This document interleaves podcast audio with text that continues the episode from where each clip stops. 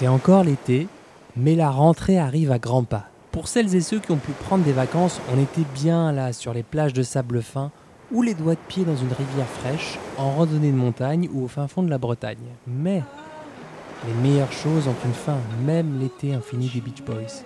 Pour autant, faut-il jeter le bébé avec l'eau du bain? Rien n'est moins sûr. Alors soit on s'est lâché en mode apéro tout l'été et on verra à la rentrée, On n'attend pas Patrick? Soit au contraire on a adopté une hygiène de vie plus vertueuse qu'on aimerait bien tenir dans la durée. Ou alors on n'a pas pris de vacances parce qu'on est entrepreneur ou entrepreneuse, qu'il faut bien récupérer les mois compliqués et qu'on est un peu sous l'eau à défaut d'être saoulé. Alors comment on s'organise pour mieux manger à la rentrée? Avant d'attaquer direct dans les conseils, on va comprendre pourquoi on a du mal à s'organiser, justement. Je m'appelle Charles Brumeau, je suis diététicien nutritionniste décontracté de la Nutri, et vous écoutez Dans la poire, le podcast pour mieux manger.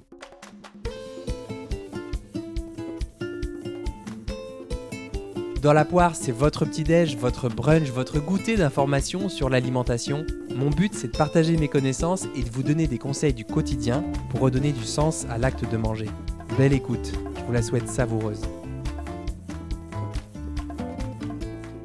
Alors cet épisode est un peu particulier, j'ai pris quelques libertés parce que je l'ai senti comme ça. Et quand on a une petite voix qui monte et qui nous dit Vas-y, fais-le, tu verras bien, faut le faire. Et bien justement, faut le faire. Il y avait une autre petite voix qui me disait Mais t'es sûr? Mais tu t'éloignes pas un peu de la nutrition pure? Ben celle-là, c'était la peur, le mental et ce que pourraient penser les autres.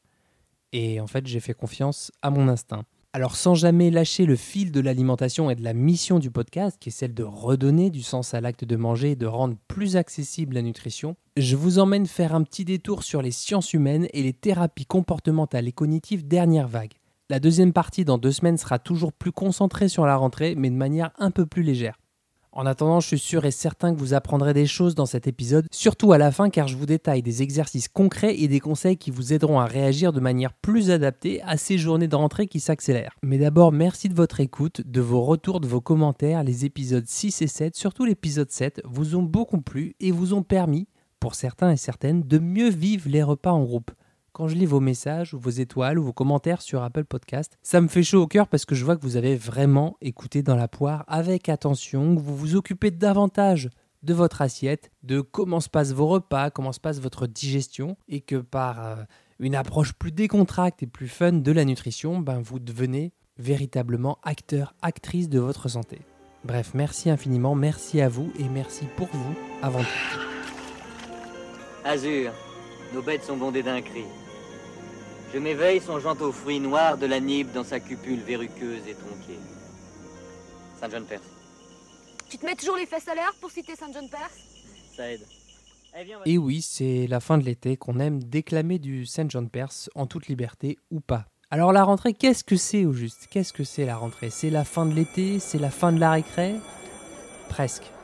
Si l'on en croit Shakespeare qui disait, je cite, Si l'on passait l'année entière en vacances, s'amuser serait aussi épuisant que travailler. Donc, il y a le retour au boulot, toujours dans des conditions particulières cette année, au moins encore pour quelques mois.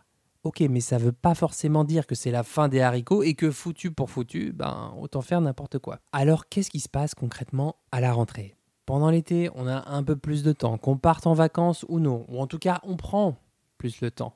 Effectivement, le temps, ça se prend. C'est certes une notion fluctuante, une notion relative, mais il passe pas de la même façon pour nous tous. Mais une chose est sûre, il passe. Et c'est à vous de décider ce que vous voulez en faire, à vous de hiérarchiser les priorités. L'été donc, on a plus de temps. On se dit, tiens, mais faut trop que je fasse ça. Se lever un petit peu plus tôt le matin pour préparer un bon petit-déj. Non mais mon chat, on devrait trop faire de grandes salades comme ça à la rentrée, non? Bon, à la rentrée, je me prépare mes lunchbox, c'est ma résolution number one. On devrait trop. Faut trop. Résolution.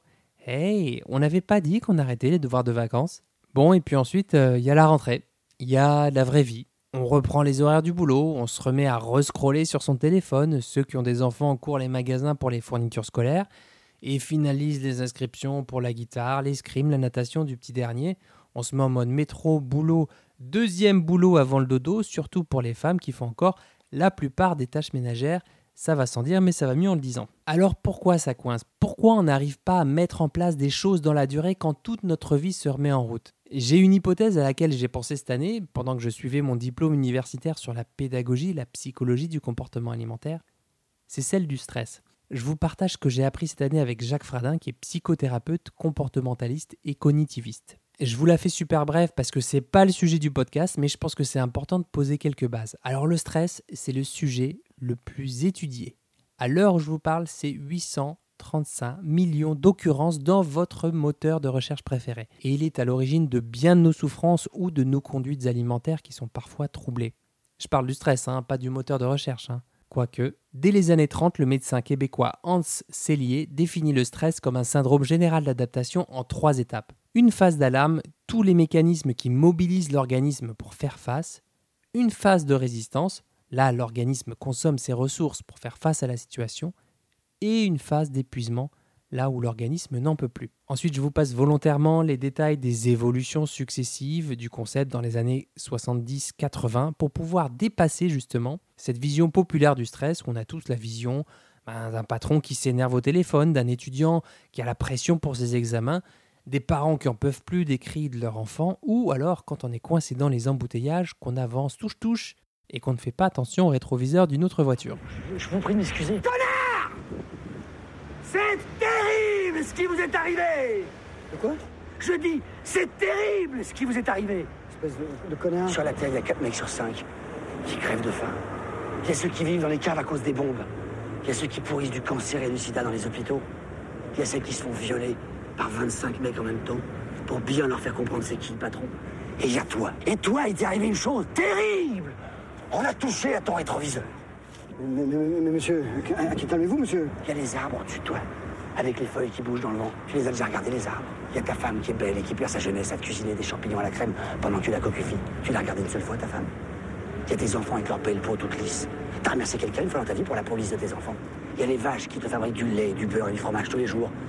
Tu leur as dit merci aux vaches Mais vous êtes fou, monsieur. Mais elle est belle, ta vie, mon gros. Elle est belle, belle, belle à crever. Regarde-la, mon gros. Mais voilà, le problème, c'est qu'on a touché à ton rétroviseur, mon gros. C'est terrible C'est terrible En fait, le stress a un rôle. Il a une véritable fonction pour nous. Le stress, c'est un signal d'alarme. Je vais vous expliquer.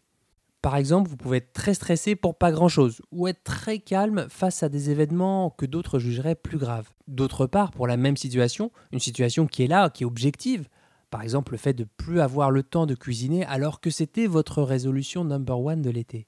Eh bien, le fait d'y réfléchir, de la mettre à juste distance, d'envisager les choses autrement, voire d'en rire, va faire baisser votre niveau de stress, alors même que la situation sera toujours la même vous n'avez plus le temps de cuisiner. Donc, mini conclusion, le stress, ça dépend de facteurs objectifs, les événements, mais aussi de facteurs subjectifs, notre perception de la situation. On avance, on avance.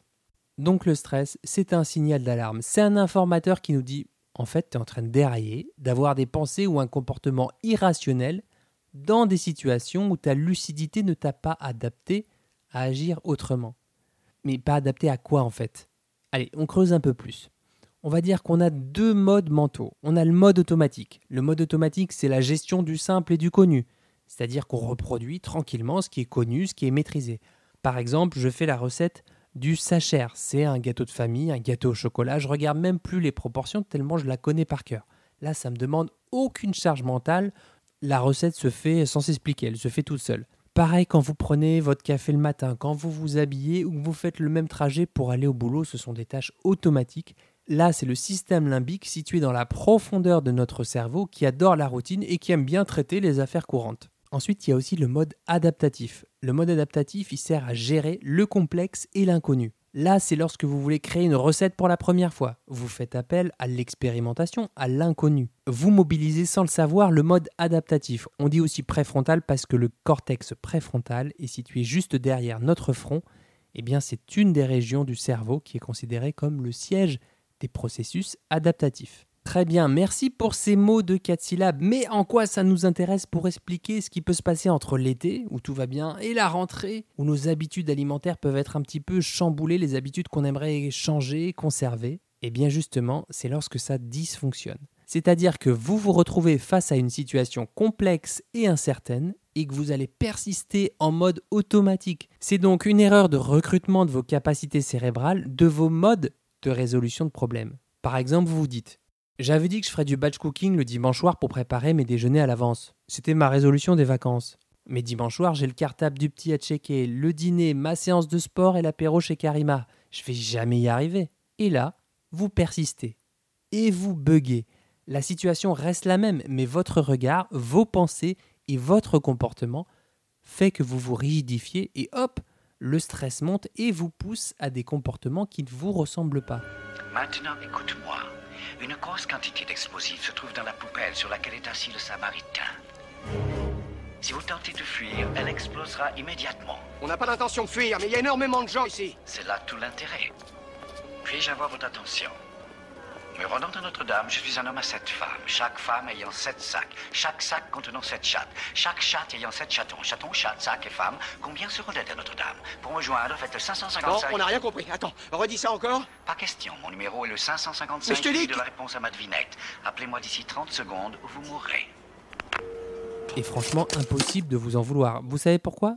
Parce que oui, ben, bien souvent, et moi le premier, eh bien, on est enfermé dans le mode automatique aussi parce qu'on nous a pas vraiment poussé à se mettre en mode adaptatif. Par exemple, cet été, la veille des vacances, la veille du départ, je me fais piquer mon disque dur dans le métro, ou alors je l'ai perdu, je sais pas, bref, plus de disque dur. Au moins 7 heures de boulot sur l'épisode précédent du podcast réduit à néant tout à refaire, gros stress. Je me suis énervé, j'ai pleuré, gros moment d'abattement. J'ai même dit à mon fils Non, mais je pars pas en vacances, hein, je suis désolé, vas-y, pars sans moi, faut tout que je refasse.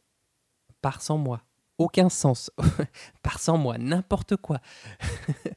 je, je vous dis pas tout, mais j'ai pensé et dit des choses qui, au fond, ne me ressemblaient pas. Puis, au bout de quelques minutes, voire quelques heures, pour être tout à fait honnête, j'ai réussi à basculer en mode adaptatif. Je me suis dit Tiens, peut-être que ça voulait aussi dire que cette perte de disque dur, à vouloir optimiser la moins d'heures de travail, ça voulait peut-être dire qu'il fallait un petit peu se calmer, ce que ton ostéo t'avait dit un peu avant, ce que tes amis t'avaient dit un peu, genre en mode Hé Charles, quand est-ce que tu t'arrêtes? Euh, Je me suis dit aussi Tiens, est-ce que j'ai encore la bande-son originale de mon intervenante? Ok, si je le refais, ça va peut-être me demander beaucoup de boulot, mais peut-être que le résultat sera différent de ce que j'avais prévu. Bon, on verra bien, je vais me laisser surprendre après tout. Et ça, le simple fait de- d'avoir envisagé un petit peu les choses autrement, d'avoir eu d'autres pensées, bah franchement, ça m'a vraiment apaisé, ça m'a calmé sur le moment en tout cas. Alors justement, quand c'est la rentrée et qu'on a envie de manger mieux et qu'on a des situations complexes à gérer, comment on bascule? Eh bien, on va s'entraîner tout doucement à recruter ce mode adaptatif pour rester calme face à ces situations. Pour ça, j'ai au moins deux exercices qui me viennent en tête.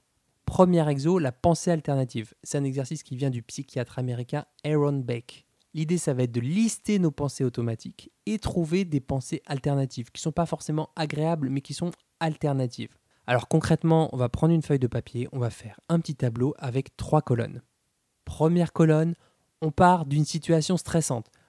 Par exemple, je dois faire à manger le dimanche soir pour respecter ma résolution des vacances. L'emploi du temps change, ça me stresse. Deuxième colonne, on observe sa pensée associée. Ouais, ça me saoule ces gens à m'inviter le dimanche soir là. Et puis pourquoi c'est toujours à moi de faire à manger? Bon, j'aime pas, mais en même temps, je cuisine mieux que mon mec ou ma nana. Puis d'abord, pourquoi j'ai pris cette résolution hein, là pendant l'été? C'est complètement stupide. Dans cette deuxième colonne, on remarque que plus on pense à ces pensées associées, plus le stress monte. Ensuite, troisième colonne, on essaye de développer des pensées alternatives. Les pensées alternatives rationnelles ou peut-être plus adaptées, ça peut être Tiens, bah, je vais passer un coup de fil à Karima pour lui dire que j'ai du retard ou que ça risque d'être compliqué. Tiens, l'emploi du temps change, je vais m'adapter et préparer qu'un ou deux repas finalement puisque j'ai pas le temps. Bon, c'est toujours ma résolution, ok, je vais la garder, mais peut-être que ça fonctionne pas le dimanche, peut-être qu'il faut choisir un autre jour de la semaine en fait. Vous pouvez même oser dans cette colonne des pensées alternatives un peu plus farfelues, un peu plus loufoques, qui, vous feront sourire. Ben tiens, elle a qu'à venir cuisiner, Karima. Comme ça, on fait l'apéro chez moi, et moi, je tiens ma résolution. Voir un peu d'humour noir. Allez, j'envoie un message Instagram au chef cuistot euh, Juan Arbelez pour cuisiner à ma place, et moi, je vais à l'apéro tranquille. Ou alors, bien, bien décalé. Bon, je sais ce que je vais faire. Je vais cuisiner comme j'avais prévu. Je vais me faire pousser des ailes et aller à cet apéro à vol d'oiseau en 3 minutes chrono. Vers l'infini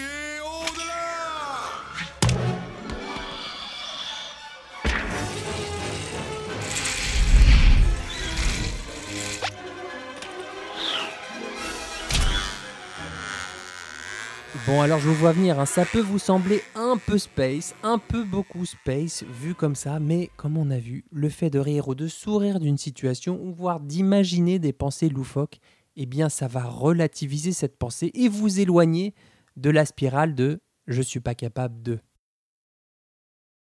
Un autre petit exercice assez facile serait de remplacer, de remplacer le point d'exclamation par un point d'interrogation. Par exemple, je m'en sortirai jamais, cette situation est insoluble.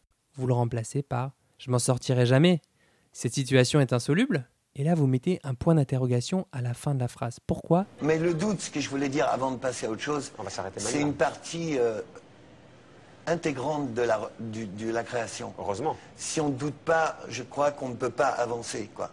Merci, merci beaucoup Jacques Higelin, c'est un de mes chanteurs préférés. Et question créativité, facétie, loufoquerie, eh bien il y a du niveau. Effectivement, quand on se sent écrasé et impuissant, impuissante, en échec, le simple fait de douter, de mettre ce point d'interrogation à la fin de notre pensée, eh bien on refait la phrase et la chose certaine devient plus incertaine. Et on entraîne son cerveau, mine de rien, à répondre à cette nouvelle interrogation à développer ses capacités à faire face. Tiens, est-ce qu'elle est aussi insoluble que ça, cette situation? Tiens, est-ce que j'ai demandé de l'aide dans ma cuisine du dimanche soir plutôt que de faire tout tout seul dans mon coin?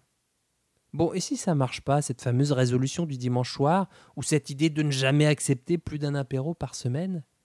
Qu'est-ce que je fais en cas d'échec? Qu'est-ce qui se passe? L'idée, c'est de jouer un peu avec ce mode mental adaptatif et petit à petit d'arriver à déjouer les pièges du mode mental automatique qui est très utile pour tout ce qui est connu, simple, maîtrisé, mais qui ne convient pas pour résoudre des situations plus complexes et inattendues. Alors comment on joue, comment on s'y prend, comment on s'adapte petit à petit? Alors au lieu de cette nouvelle routine qui vous met dans tous vos états et qui ne marche pas, qui ne fonctionne pas pour vous, on peut se mettre en mode plus curieux. Tiens, pourquoi pas, j'ai jamais exploré cette piste. Allons voir par là au lieu de voir les choses de manière simpliste en mode non mais on va pas rentrer dans les détails là, c'est pas compliqué, j'y arrive pas, c'est clair. On peut essayer plus de nuances. Qu'est-ce qui se passerait si les choses étaient plus subtiles? Il y a peut-être un détail qui me va pas là-dedans finalement dans cette euh, situation. Au lieu de la certitude, bon de toute façon, c'est le dimanche qu'il faut faire la cuisine, tous les livres de batch cooking le disent, eh bien on peut essayer plus de relativité. Ah oui, vu comme ça, vu d'un autre point de vue, ben on pourrait l'envisager autrement effectivement. Au lieu d'être très empirique, bon, je fonce, ça a déjà marché, ça remarchera, on peut réfléchir de manière logique. Bon, en fait, le dimanche, c'est le jour où je fais tous les trucs que j'ai repoussés pendant la semaine, donc en vrai, c'est le jour pendant lequel j'ai le moins de temps.